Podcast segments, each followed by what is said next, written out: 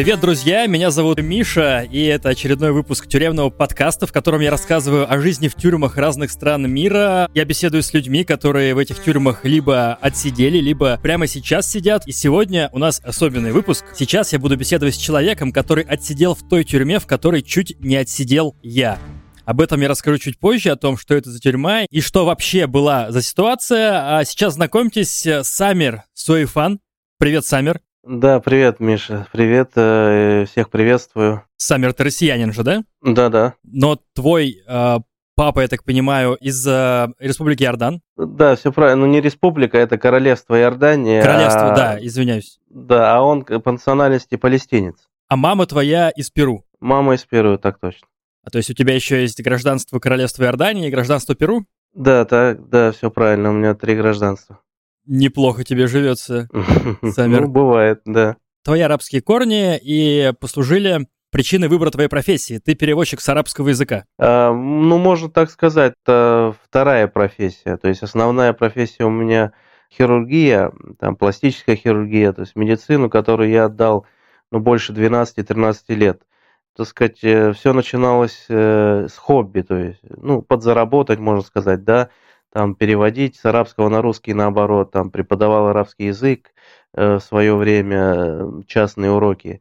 И вот это послужило послужило тем, чтобы, ну, что меня нашли, так сказать, э, с помощью там через знакомых, знакомых и так далее. Нашли, вот ему так, так случилось, что вот поехал в эту командировку. Самер отсидел в ливийской тюрьме, одной из самых беспредельных тюрем мира, потому что там абсолютно нет никакого закона, верно?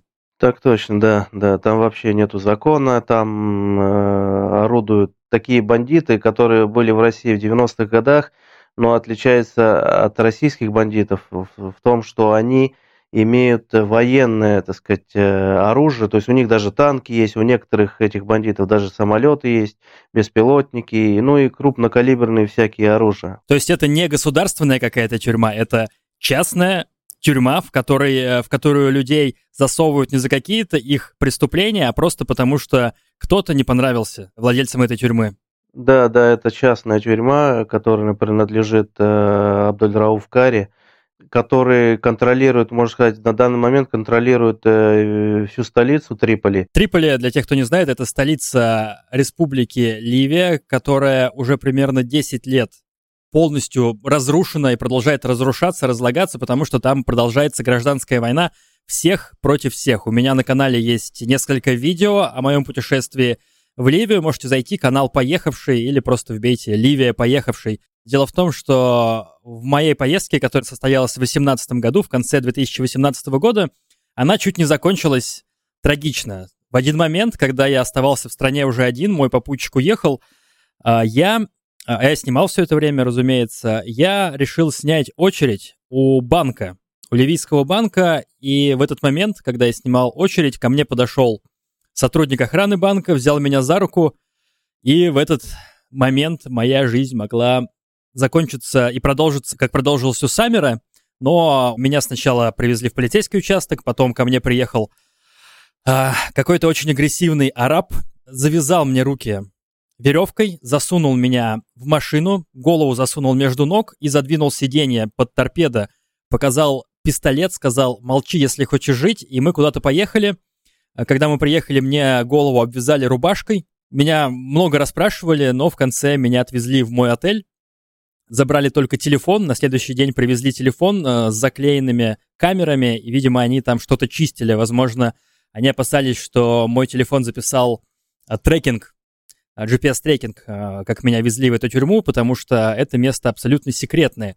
Для меня все закончилось хорошо, хотя я был уверен, что я надолго. Самер, да. у тебя была примерно такая же ситуация. Расскажи, как это закончилось для тебя. Могу рассказать с, с момента захвата, как это все происходило. Давай сначала э, буквально секунду ремарочку, что ты находился в Ливии по работе, то есть ты был переводчиком. Да. А для социолога Максима Шугалея, который занимался там чем? А, ну, занимался социологическими исследованиями, опросами населения по поводу вообще политической обстановки э, в стране, экономической, там, социологической, и, ну, и вообще проблемы, которые, которые были на тот момент в Триполи и в Ливии, в Ливии в общем. Мы приехали в Ливию вообще где-то 14 марта 2019 года. На тот момент не было войны, то есть, э, так сказать, э, горячей фазы войны. Там периодически стычки были между группировками, вот, а война, которая вот шла, которую, так сказать, начал Хафтер, начал наступление в сторону Триполи, вот она началась 4 апреля 2019 года.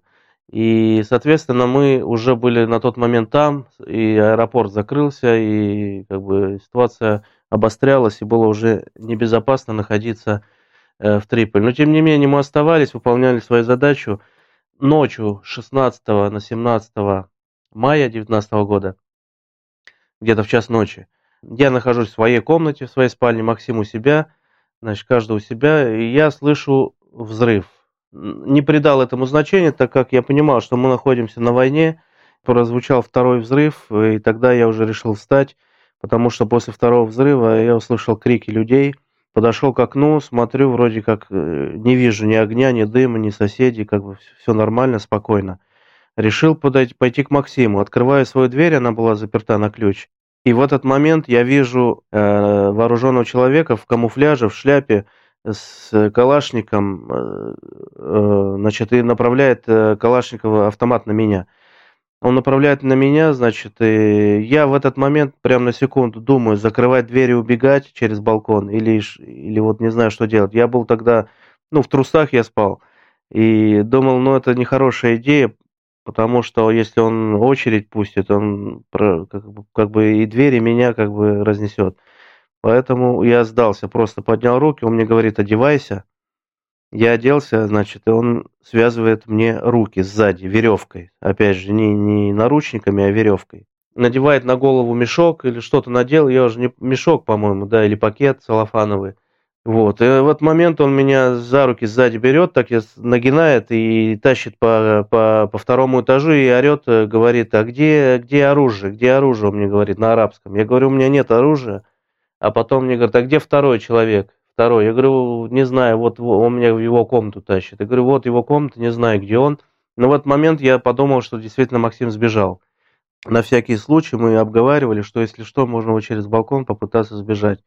После этого значит, меня вытаскивают из этой комнаты, и я сильный удар получаю в районе солнечного сплетения, и, значит, дыхание останавливается у меня, то есть нагинаюсь вниз от удара.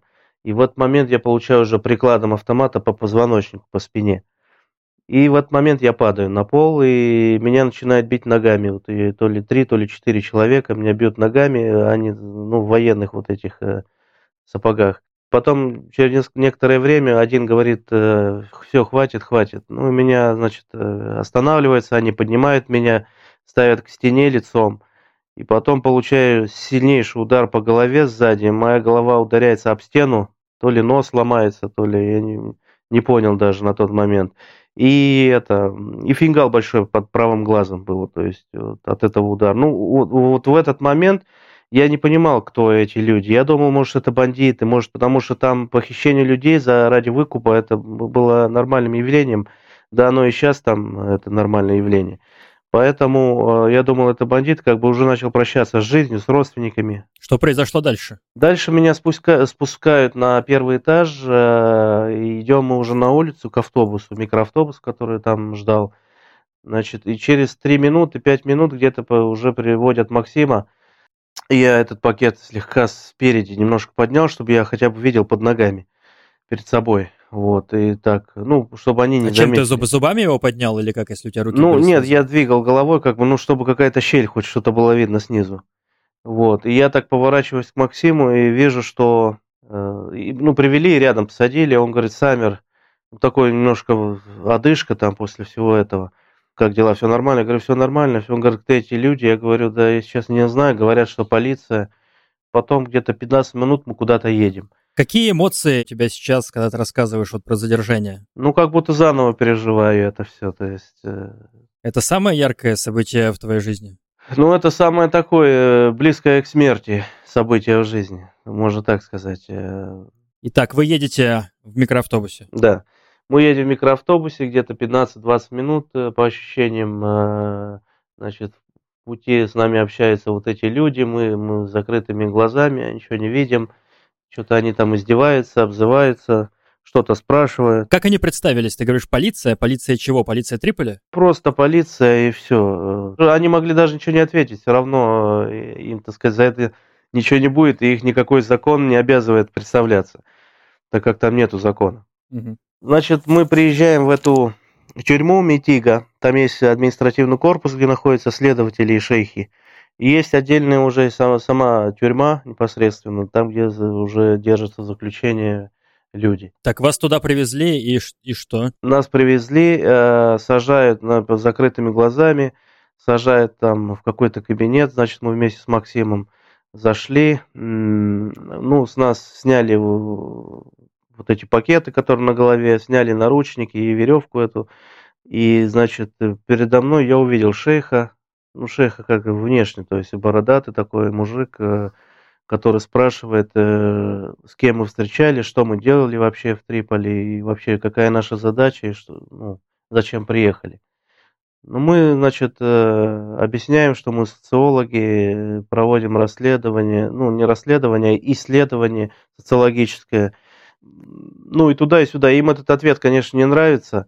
Не нравится этот ответ, и в этот момент э, приходит какой-то следователь, человек такой, так сказать, э, тяжеловес, и на меня набрасывается, я, значит, отлетаю к стенке, и он меня уже тащит в какую-то комнату там для пыток. И в этот момент шейх проходит, он говорит, Самир, если вот ты не будешь говорить, я тогда оставлю, пусть он с тобой сам разбирается, и все как бы. Я говорю, да что вам нужно сказать? Скажите, что вам сказать, мы все подпишем под, это, под, под эти слова.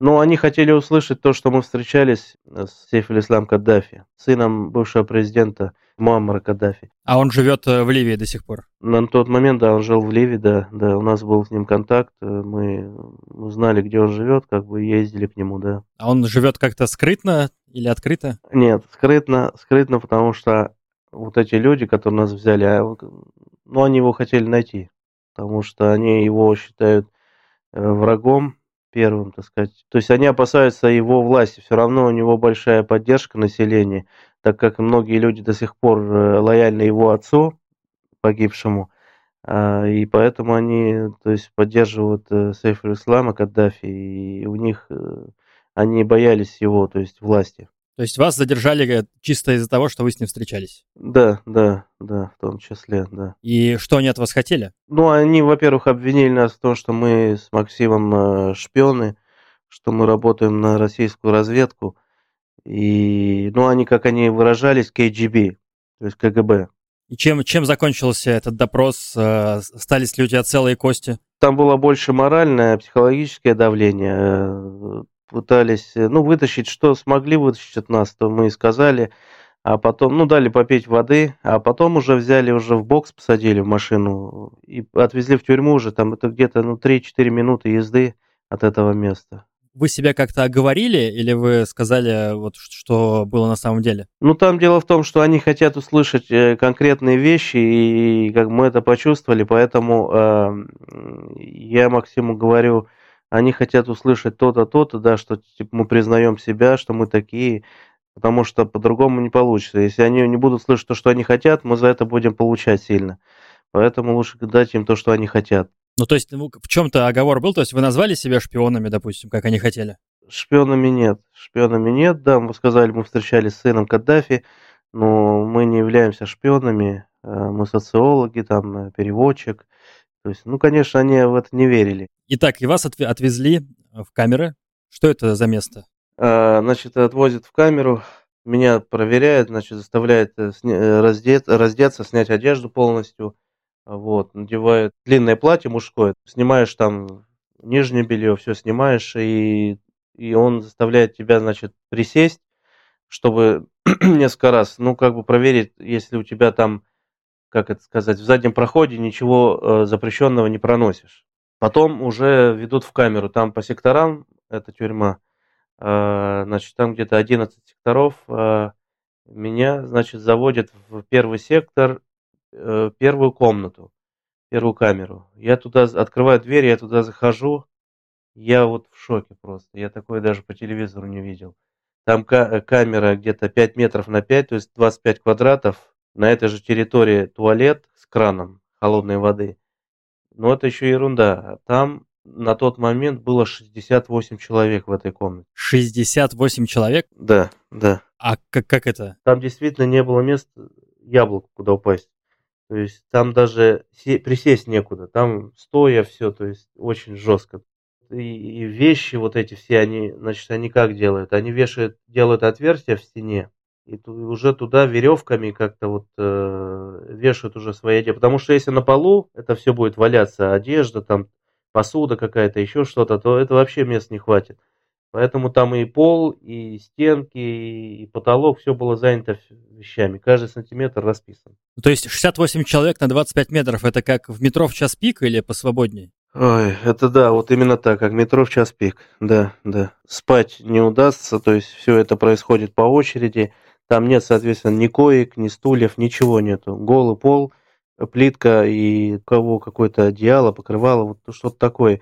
И один туалет. Как спать-то вообще, в принципе, если спать, если лечь нельзя? По очереди. Там, допустим, 68 человек, половина спит ночью, то есть э, сон начинается, так сказать, э, в 12 часов ночи. Вот с 12 до 4 утра спит один человек, а потом ты с напарником меняешься, потом ты с 4 до 8 спишь. И все, и получается за день ты спишь только 4 часа.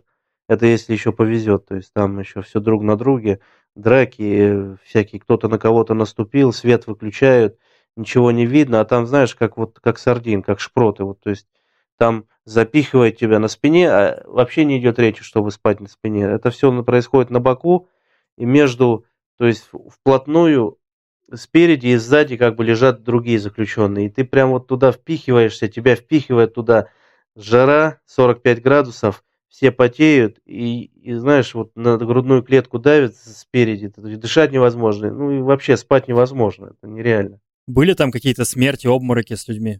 Ну, смерти были, конечно, да, смерти были, но э, больше не от э, жары, как бы, а больше от избиения, от насилия, от э, пыток, от туберкулеза. Ну, вот, э. А э, за что все эти люди сидели? Люди разные. Там сидели, ну, там действительно есть криминал, то есть сидели за торговлю оружием, за похищение людей ради выкупа, за э, торговлю наркотиками, гашишем, так как привозят гашиш из Марокко, то есть там рядом все это. Э, какие-то махинации, ну, всякие различные там преступления, за изнасилование, за все подряд. То есть там все вместе. Там, ну, конечно, упор делался на боевиков, боевиков ИГИЛ и других как бы организаций, запрещенных в России. Так а вот эта вот э, тюрьма, она разве принадлежит не под тем, кто поддерживает ИГИЛ? А дело в том, что там разные группировки. То есть ИГИЛ, они якобы борются с ИГИЛовцами. Но это братья-мусульмане, так я понимаю, организация. Ну, там э, они больше, скажем так, салафиты. Угу. Салафиты это, это радикальное течение мусульман, скажу нашим слушателям. Ну да, да. То есть я так понимаю, что все сотрудники этой тюрьмы были с очень длинной бородой. Да, были. Ну, с бородой там практически все ходят. Итак, и вот ты заходишь в эту камеру, и что, о чем ты думаешь в этот момент? Я думаю, что это, я сначала не понимаю, я думаю, это сон или кошмары. Первые часы вообще непонятно, что это, что со мной происходит. Потому что и Максима рядом нет, тоже его взяли в другую камеру, я думаю, что с ним происходит и все ко мне начинают подходить, спрашивать, а как, э, что там, какие новости, что происходит, наступление Хафтера, как идет. Потому что все ждут, чтобы Хафтер вошел в Триполи, чтобы, ну, думали, что он их освободит. Ну, какие новости у меня были, такие им рассказал. Все сразу подходят. Это, ну, там такая практика, когда любой новый заключенный заходит, к нему сразу все подходят, спрашивают, как дела, как что там происходит. Потому что там информационный вакуум. Вообще телевизоров нету, газет нету, ничего нету, нельзя. Э, телефонных э, звонков тоже не дают. И вот, и вот, значит, тебя встречают, э, расспрашивают тебя, что происходит дальше? Встречают, расспрашивают, через час где-то открывают дверь, ну и говорят мне на выход. Я выхожу, меня сажают в другую камеру в этом, в этом же секторе, в восьмую камеру, а там, ну, чуть поменьше, ну, правда, комната поменьше, там 55 человек было комната где-то 4 на 5. И проблема в туалет. Один туалет 55 человек. Представляешь, если нужно сходить в туалет очень срочно, то там очередь на туалет. Она никогда не останавливается, эта очередь, постоянная. Бывало, что люди не, не, не дожидались этой очереди? Ну, бывало, конечно, да. То есть там и драки за очереди в туалет бывали часто. Там, а, понимаешь, да, там еще молятся э, пять раз в день. То есть, соответственно, надо омовение, то есть делать, э, и это все. То есть постоянно туалет занят, и очень сложно было попасть в туалет. Так и сколько ты провел в этом месте? Вот именно в, конкретно в этой камере? Вот в этой камере конкретно я провел месяц, э, месяц прямо. Вот меня начали водить на, на допросы прямо на следующий день. Один, ну, раз в день, два раза в день, постоянно в течение, то есть в течение вот этих трех-четырех месяцев первых, каждый день почти меня на допрос возили ну, было жестко. Иногда даже доходило до того, то есть спустя некоторое время, что я уже вообще не хотел. Я не был рад, что когда вызывает э, меня, слышу свою фамилию, вообще не был рад, потому что я уже думал про себя, лучше я просижу здесь в этой камере сто лет, чем я буду ходить туда и будут меня пытать там и избивать и вытаскивать информацию. Что было на допросах? Ну, до допросов, значит, просто мне говорили, вот, которые со мной сидели в камере, они говорят, что ты счастливчик, как бы тебя все, о тебе не забыли, потому что тебя ведут на допросы каждый день, значит, твое дело сдвинется с мертвой точки. А то есть были люди, которых, о которых забыли вообще? Конечно, да, там э, годами сидят люди, у них нету даже э, никакого обвинения, никакого материала дела, то есть вообще нету ничего, они похищены, они просто, они просто не существуют. И поэтому мне говорят, что это вообще круто, что тебя допрашивают. Но я говорю, в какой-то момент я я уже вообще не хотел этих допросов. А допрос как проходил? Тебя, вызывают с камеры, значит, ты становишься лицом к стене, привязывают э, глаза твои, ты ничего не видишь, без наручников, без ничего. Значит, сажают в бокс машину 2-3 минуты, и мы находимся уже в том здании, где уже ведется допрос. Там э, следователи, первое время они просто спрашивали так устно, ничего не записывали. Может быть, и на камеру что-то записывали, я не видел. И, соответственно, когда ты им что-то говоришь, они тебе не верят, и за, за это тебя избивают. Палкой бьют, там, я не знаю, каким-то предметом по голове я получал несколько раз, твердым таким, я даже не понял чем. Там людей вешают, меня не, ве, не вешали, то есть за руки, а, вот, а некоторых вешают и, и так полчаса могут держать. То есть, представляешь, вот наручники, прям они вгрызаются вот в кость, то есть от веса твоего. И таких много там было. Терял ты сознание там? Нет, сознание я не терял ни разу. Ни разу не терял, но просто ну, били, били, там, пытали. Э, больше морального тоже давления было. То есть э, грозились меня послать на передовую и там убить меня, если я не буду говорить, э, пулю в ногу всадить. Э, вот это все было. То есть и некоторое время вначале нас водили на допрос Максима вместе. То есть я ему Максиму переводил, он потому что, ну, ну, арабский не знает, и через меня как-то мы общались так. Ну, я видел, как его бьют, я видел, он видел, как меня бьют. То есть это было, знаешь, специально сделано так, ну, моральное такое психологическое давление сильное. И я даже понимаю, что нас поставили в такие жесткие условия в камерах, где там очень много человек, э, тоже, чтобы морально просто подавить. А какие там правила были в этих камерах? Правила там по поводу, там, сколько раз в туалет ходить, по поводу, где твое место, где ты сидеть, должен, где ты спать должен, то есть у каждого свое место. Там, я как говорю, каждый сантиметр расписан, и ну, есть какие-то люди очень агрессивные, а есть нормальные люди. То есть среди ливийцев есть хорошие люди, действительно, которые мне помогли. Они со мной делились едой, со мной делились там какой-то одеждой там ложку могут дать, да, и, ну, то есть вот э, люди хорошие. Там еще проблема с питьевой водой. Там у них э, вода из крана идет соленая, так как находится рядом с морем, у них вода из скважины шла. И она соленая, то есть ее пить нельзя. Там много фосфора, много других химических веществ. Она вредная. Ею можно было только купаться, там помыться и все, и одежду постирать. А воду питьевую нам привозили как бы на 5 человек, пятилитровую бутылку в день. То есть на каждого получается литр. Иногда мне от этого литра вообще ничего не доставалось. Мне приходилось пить из, из-под крана, из туалета соленую воду, от которой больше пить хочется потом. То есть это было очень жестко вначале. Мне говорили, не пей эту воду, почки посадишь, заболеешь там туда-сюда. Я говорю, ну а что мне делать, если я пить хочу, жара 45 градусов, пить надо. Ну вот я не знаю, как-то вот так было. Дорогой слушатель, я нашел в интернете фотографии, которые были сделаны в этой тюрьме. Закинул их в свой телеграм-канал «Миша, нижнее подчеркивание, едет». Зайдешь и в поиске вбей тюремный подкаст Ливия. Там же ссылки на соцсети Саммера, можешь написать ему лично. Заходи, ищи, смотри, подписывайся. Как э, проходил вообще твой день в этих камерах? утром приносят тебе еду, а какую еду? Значит, один кусок хлеба, ну, граммов 150, наверное. И такой плавленый сыр, треугольничек маленький один.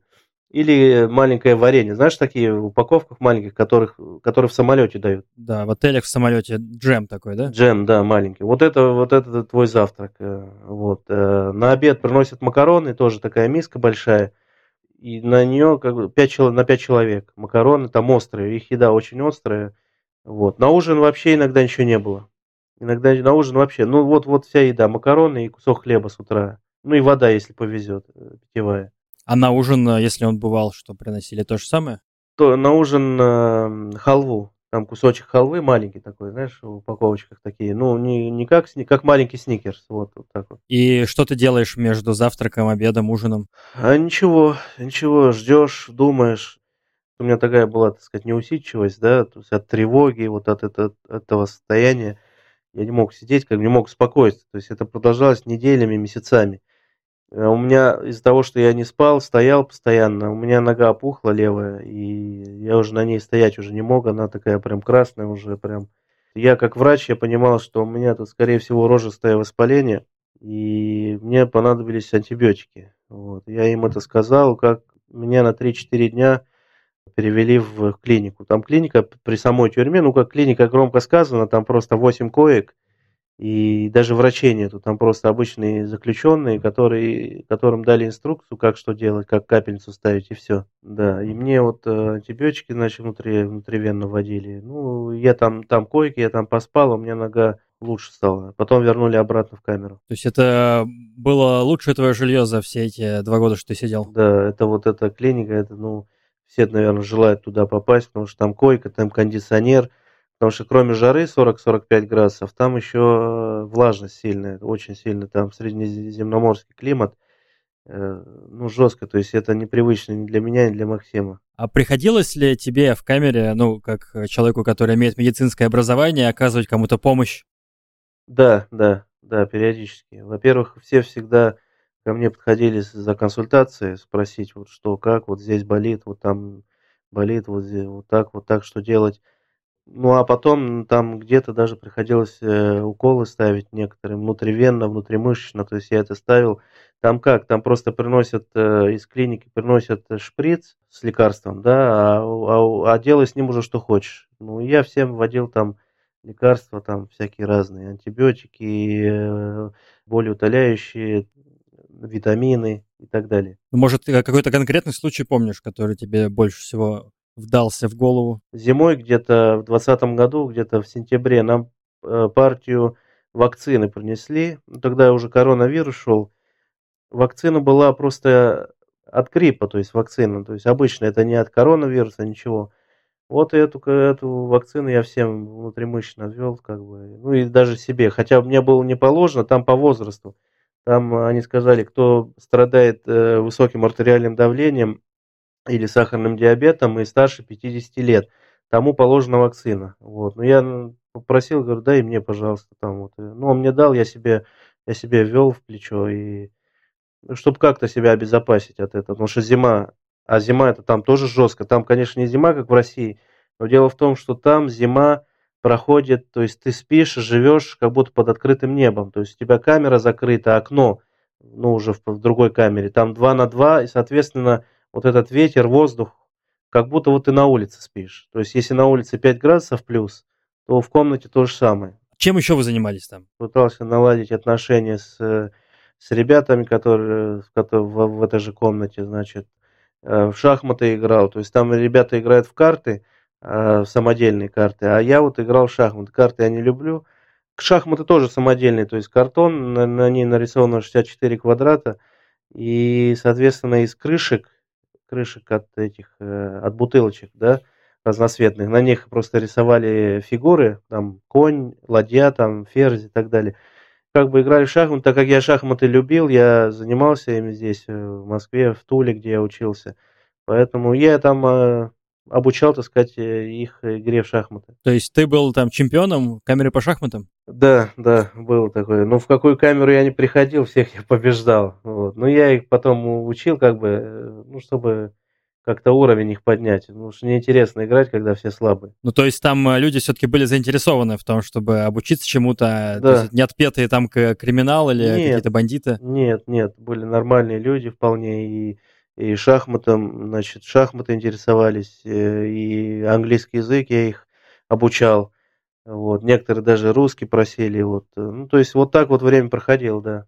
Я попал потом в камеру, в другую. И там были, действительно, меня посадили уже в последнюю, в такую самую жесткую, самую, самую охраняемую, потому что там, ну, уже были такие люди, там, которые, знаешь, на уровне Ливии э, известные были. Поэтому там и криминал в плане других э, боевых группировок, то есть э, руководители этих группировок, ну, конкурирующие, так сказать, и их тоже сажали туда. И был, допустим, один э, торговец э, наркотиками, который прям на, на весь мир, то есть он известен. Когда его посадили, так сказать, цены на гашиш выросли резко. Ничего себе, то есть это какой-то местный Пабло Эскобар? Пабло Эскобар местный, да, да. Ну, со всеми у меня было с ними хорошие отношения, мы очень хорошо ладили вот с этим наркобароном, с, с другими там. Ну, со всеми я как-то пытался вот э, в хороших отношениях быть. Эм, мне не было э, чем им отплатить за их, за, за, за, за хорошее отношение, за добро какое-то, да, потому что они получали посылки, э, они получали еду, там, знаешь, еда сникерсы какие-то, соки, молоко, э, белок какое-то, мясо иногда. То есть это все не было в тюрьме, это все отдельно, то есть закупалось родственниками. Вот, одежда, там, подушки, матрас, как бы мне, мне видели, что я тут один, и мне посылки не приходят, и как бы, ну, наверное, жалко им было, и мне делились со мной, то есть, и поэтому некоторым за это спасибо. Да, я могу отблагодарить это только, знаешь, э, своими знаниями, ну, так как там образование очень мало у кого есть, то есть там некоторые люди, много людей, которые вообще читать, писать не умеют. Я просто делился своими знаниями, знания вообще во, ну, во всем, что, в чем разбираюсь, как бы и в медицине, и в политике, и в английский язык, и в шахматы. Там любой вопрос просят, да, сразу к Самеру обращается, зная, что Самер может знать ответ на какой-то вопрос. Ну и вот таким образом я как бы завоевал э, Э, хорошее отношение к себе, вот уважение. И вот так вот, вот так вот прожил до конца. А когда ты впервые связался вообще с внешним миром? Первая связь была, по-моему, 17 марта 2020 года. То есть через год? Через год, да. Через 10 месяцев, да, была первая связь. То есть за целый, целый год почти о вас не было ни слуху, ни духу, и вы сами тоже не, не понимали, как-то вас, вас ищут или нет, помогают вам? Да, да, потому что не было ни представителей, не было никого. Ну, э, первая связь телефонная с семьей была вот как раз, да, через, почти через год. Но, может, видели в интернете там, э, где мы с Максимом сидим в синих таких этих одеждах. А, записывали обращение да, от вашего лица. Да, было обращение, скорее всего, уже когда там уже начали про нас договариваться, обсуждать наше освобождение – попросили доказательства, наверное, что мы живы, здоровы, как бы, и тогда вот они уже записали ролик и уже выложили в интернет, ну, как доказательство, что мы живые. А, меня зовут Самер Свайфан, я гражданин Российской Федерации. Я нахожусь сейчас в заключении в Ливии. Со мной все в порядке, я здоров. А, передаю привет маме, папе, э, жене, дочке Карина, Кира и Сабина и племянница. Спасибо. То есть э, вот, кстати, знаменитые ролики, которые снимают террористы, когда в, в оранжевых робах заключенные что-то говорят, ты был в роли этого заключенного? Да, в роли этого заключенного. А, а хорошо, а в марте? В марте уже появился адвокат, и через адвоката, то есть э, там от наших жен э, была доверенность, ну, на то, что адвокат будет наши интересы там представлять. И вот через него уже мы получили первую, первый телефонный звонок через WhatsApp. Я позвонил жене, Максим позвонил жене, и это был первый, так сказать, э, контакт вот с женой, такой живой, э, через WhatsApp, ну, на камеру даже, нам разрешили на камеру. Там зарыдала жена, там дочка была. Знаешь, такое чувство, как будто я восстал из, из мертвых. Какие эмоции у тебя были в тот момент? Слезинку пустил, то есть, ну, я видел, как жена там страдает, переживает. Дочки у меня две. Мама плачет, а маленькая дочка э, гладит по голове, типа, типа не плачь. И что, что она тебе говорила, жена? Она говорила, держись, терпи, что мои родители тоже меня поддерживают, э, ждут, э, чтобы я не падал духом, чтобы, что все будет хорошо, что им обещает, что обещают, что на, на высшем уровне переговоры ведут. Как ты изменился за вот первый год, проведенный в этой тюрьме? Как-то здоровье, внешне ты похудел? Я похудел резко. Я тогда, когда попал в это заключение, я весил 120 килограммов, а вот за первые полтора месяца я похудел до 75. Охренеть. Почти полтинник ты скинул за полтора месяца? То есть ты в день по килограмму худел? Да, да, даже больше. Первое время вообще. То есть я говорю, я первое время практически не ел, не спал, стоял. И на фоне вот этого стресса как бы очень резко терял вес. Начались головокружения, уже, знаешь, э, такое состояние уже, когда встаешь, уже голова кружится. Ну, я понимал, что у меня уже анемия – я понимал, белка не хватает, кости уже выскочили, так сказать, видно. Правда, единственный плюс в этом был то, что я, у меня сахарный диабет, я уже без таблеток, он у меня в норме был. Самир, а ты рассказывал, что люди сидят там а, годами без обвинений, а вот сколько сидели максимально? Ты беседовал со своими а, соседями? Максимально эта тюрьма существует, по-моему, с 2012 года. И вот максимально вот с 2012 года, то есть 9 лет там уже были такие люди. 8 лет, которые уже сидели. Но со мной конкретно в камере сидел человек, который уже седьмой год. Без обвинения? Без обвинения, без ничего. Ему 55 лет. Вот он сидит. Хороший мужик, образованный, айтишник, то есть он э, высшее образование, магистратура. Ну, что редкость там. А за что? А его обвинили, он работал в банке, его обвинили в хищениях средств, там миллионы какие-то. А другие твои соседи, как они по большей части себя вели? То есть э, там обстановка была, что все такие скорбные, уже сломленные, или все-таки были какие-то другие люди? Другие соседи, ну, были агрессивные, которые мне говорили, что я предатель, что я шпион, что меня надо убить, и что меня надо зарезать, и еще что-то надо сделать. Я обычно не придавал значения, иногда приходилось как бы защищаться, ну, физически там и так далее. То есть драки у тебя были с твоими соседями? Ну, были, да, были. Я там считал, считался иностранцем, как бы ливийцы между собой, они сплочались. Хотя они между собой, они тоже там, проблемы у них постоянно были, между собой дрались, ссоры, драки. Но когда против кого-то, особенно иностранцы, то они сразу вместе. Ну, вот как толпа, не знаю, кого. Последний раз там 3-4, по-моему, четверо на меня набросились. И на тот момент я уже весил 75 килограммов, силы истощились, как бы, и я всегда был как бы крепким, но вот там уже все понимаешь, когда худеешь, вот эти 45-50 килограммов, там не только жир уходит, там и мышца уходит. Просто э, один меня схватил за руки, он весил 140 килограммов по 2 метра. Еще двое за руки схватили, я сопротивлялся как мог. Они прям удивились, как я сопротивлялся. Потом они говорят, а он же КГБшник, конечно, их там тренируют хорошо. Вот. А насчет охраны, как она вообще себя вела? Там были люди, которые, у которых бы было сожаление какое-то или сочувствие, сострадание, или там все прям звери? Нет, есть, э, есть нормальные люди, да, есть э, звери, э, как ты сказал. Нормальные люди со мной нормально обращались, нормально разговаривали. Некоторые там меня ни разу на меня как бы не поднимали, так сказать, ни руку, а палку не поднимали, ничего. То есть нормально общались, никогда не обзывались. А другие, был такой, который подходил к окну, к, к решетчатому, и говорил, вот, всех я бы вас отпустил, кроме этого русского, я бы его посадил в туалет, и вообще он должен спать в туалете. Вот, то есть он вот так меня ненавидел, он считал, что русские вот убивают его, его людей вместе с Хафтером. Вот, он мне прям это говорил. Ну, вообще, вот этого человека ты боялся? Они тебя, сами охранники, они применяли какое-то насилие в отношении тебя? Ну, они били просто. Там, допустим, если два человека подерутся в комнате, да, э, и никто не признается, то они просто всю комнату, всю камеру на, на выход и, и всех избивали, то есть подряд. Кто виноват, кто не виноват. И, то есть там был такой случай, 55 человек вышли и заставили нас кувыркаться на, на полу кувыркаться туда-сюда, где-то метров 20, туда 20 обратно, и, соответственно, и били палками вот в этот момент. Там сначала один человек бил, потом трое их стало.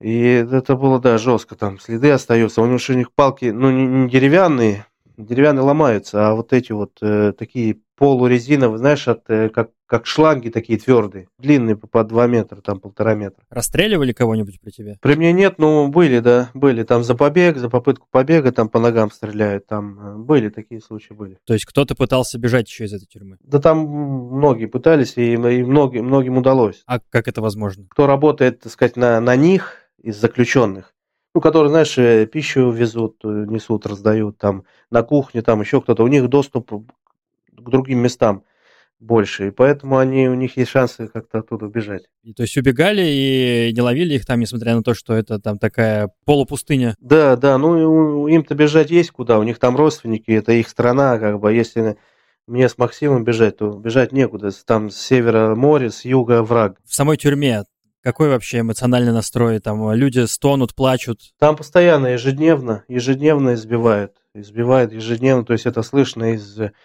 из окна.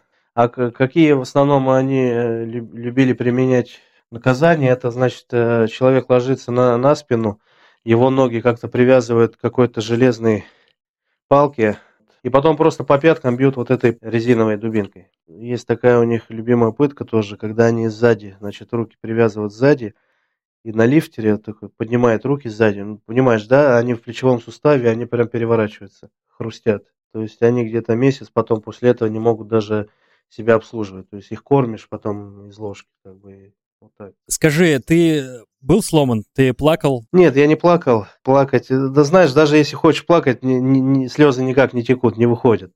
Может быть, в этом было бы облегчение, но не получалось даже.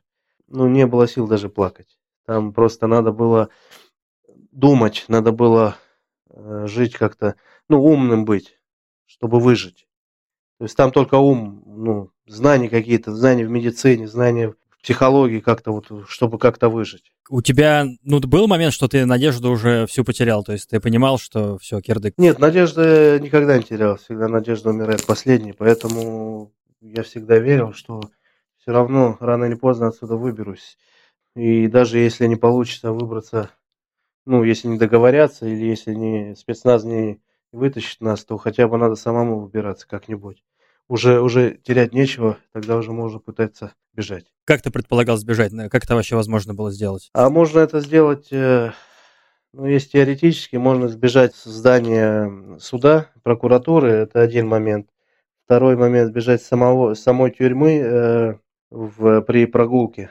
А что за прогулка? Расскажи о них подробнее. Там есть такая площадка небольшая, 30 на 20 метров, типа футбольное поле маленькое. И вот ты вокруг него ходишь, и вот там то, тоже были какие-то слабые места, где можно было, было, можно было сбежать, попробовать. Когда нас вывозили, там всегда была охрана вооруженная наверху.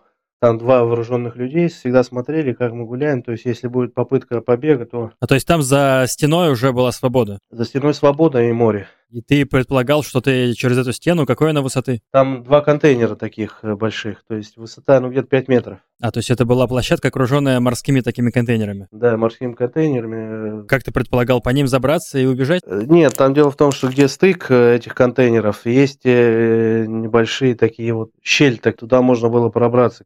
Главное было, чтобы не увидели надзиратели.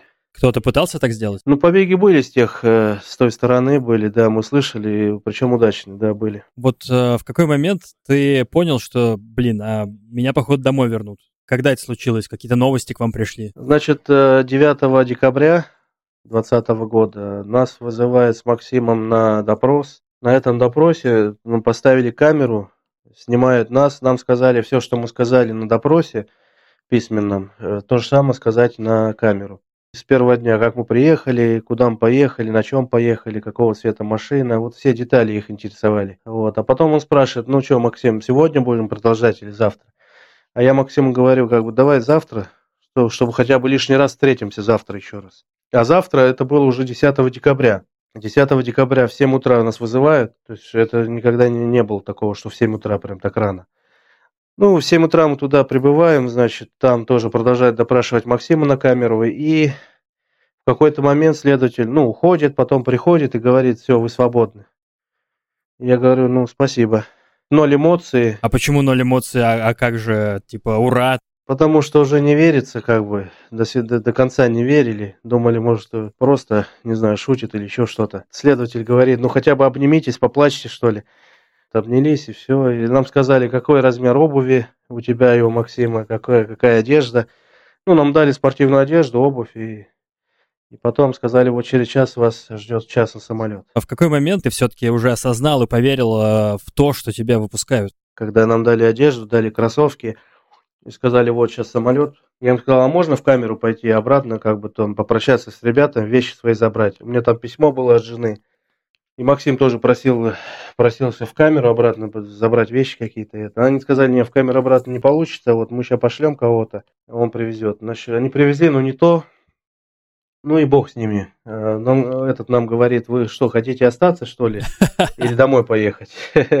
Но эмоции-то появились у тебя, а в какой момент эмоции-то были вообще, нет? В момент, когда уже мы остались с Максимом отдельно, то есть э, ну, уже начинаем шутить, ну, уже настроение радостное как бы. И не верится, и радостное одновременно. В итоге, э, сколько точно э, времени ты провел в этой тюрьме? 573 дня. Почему вас отпустили? Скорее всего, вот Министерство иностранных дел, конечно, они, вот, э, большое спасибо, вот они помогли нас вытащить оттуда. Ну и, конечно, не, не без участия Министерства обороны. Вы были частью сделки какой-то? Ну, сделка это так сказать, это за кулисами. В общем, если ты не хочешь об этом говорить, то мы не будем, потому что мой подкаст называется «Тюремный подкаст». Я рассказываю о жизни в тюрьмах, а все остальное можно оставить за скобками. Я, Самер, я рад, что ты вернулся. Для слушателей я хочу акцентировать внимание. Друзья, это вот было только что. А, я записываю этот подкаст в феврале, а ты освободился в декабре, то есть прошло всего чуть больше месяца от твоего освобождения. Ты прилетаешь из э, Ливии, ну, в декабре она не такая уж и жаркая, особенно по ночам, остывает пустыня, но в России в это время уже вовсю лежал снег, да? Да, да, лежал снег, э, ну, было уже все равно и, и на снег, и на холод, потому что мы прилетели только в том, что то, что было на нас, как бы ни куртки, ничего, но приезжая домой, я даже домофона дома забыл, забыл как номер квартиры. А жена не ожидала, что ты приедешь, что ли? Они уже знали, информация дошла, уже в СМИ это было. Позвонил, сказал, что все правда, все хорошо, уже скоро буду, я в безопасной зоне. Что ты сделал первое, как прилетел в Россию? Нам с Максимом вручили награды вот, э, за отвагу, за родину, за кровь, за, за храбрость. С этими медалями поехали домой. Он в Питер, я сюда вот, в Москву. И, и вот помню, как первый, ну, я поднимаюсь на лифте, значит, а жена уже меня ждет с дочкой, с маленькой. Я ее оставлял, ей было год с чем-то, сейчас ей уже три с чем-то, скоро четыре. Вот, и они меня встретили, поплакали. Старшая дочка, ну, ей было 10, а сейчас ей скоро 13. Вот, тоже, значит, обняла меня 10 минут так, плакала. Как, как твоя жизнь строится сейчас после того, как ты вернулся? Нормально, так сказать, настроение боевое планы грандиозные на будущее, и ну, все будет хорошо. Что ты собираешься делать дальше в жизни вообще? Дальше надо заняться аспирантурой, надо ее продолжить. А дальше будем смотреть, как бы, э, смотреть, э, расти дочек, э, заняться собой, работать, как-то вот так. Как изменило тебя это? Помнишь ты себя вообще вот полтора года назад, ну уже больше, там два почти, и вот ты текущий, вот в чем разница? Ну, разница в том, что какие-то пересмотрел взгляды на жизнь, э, на отношения в лучшую сторону. Понимаешь, что ты некоторые вещи делал неправильно, что некоторые вещи не стоят твоего внимания, а некоторые мелочи, наоборот, надо акцентировать на них, то как бы, ну и понял, что самое главное, конечно, в жизни это твоя семья, э, твои родители, близкие люди, друзья – которые действительно тебя любят, ценят, уважают. Спасибо большое, что рассказал о своем опыте сидения в ливийской тюрьме. Я понял, чего я избежал. Я примерно то же самое и предполагал. Примерно то же самое предполагал, и с той разницей, что меня бы никто вытаскивать не стал, а, и медалью награждать потом, потом тоже. Друзья, важная информация. Я ищу героев для тюремного подкаста. Если ты сидел в любой тюрьме мира или прямо сейчас в ней сидишь и хочешь рассказать свою историю, напиши мне на почту. Иду на подкаст собака gmail.com. Иду на подкаст собака gmail.com. К как русская С. Или найди меня в любой соцсети. Расскажешь свою историю. Анонимность, изменение голоса, если это надо, гарантирую. Саммер. Да. Поздравляю тебя с наградой. Я так понимаю, что... Ну, не будем об этом говорить, что там за награда. Я так понимаю, что это не, не совсем публично. Угу, а, поздравляю спасибо. тебя с тем, что ты выбрался в первую очередь, увидел э, своих детей, свою жену. Спасибо большое. Увидел нашу Россию, матушку. Спасибо да. тебе за разговор. Дорогие слушатели, вам нравится подкаст? Поделитесь им в своих соцсетях или с друзьями. Это прям важно. Буду очень благодарен. Пока подписывайтесь на тюремный подкаст, слушайте его, смотрите меня на ютубе. Всем пока. Всем пока, спасибо большое тебе и подписчикам.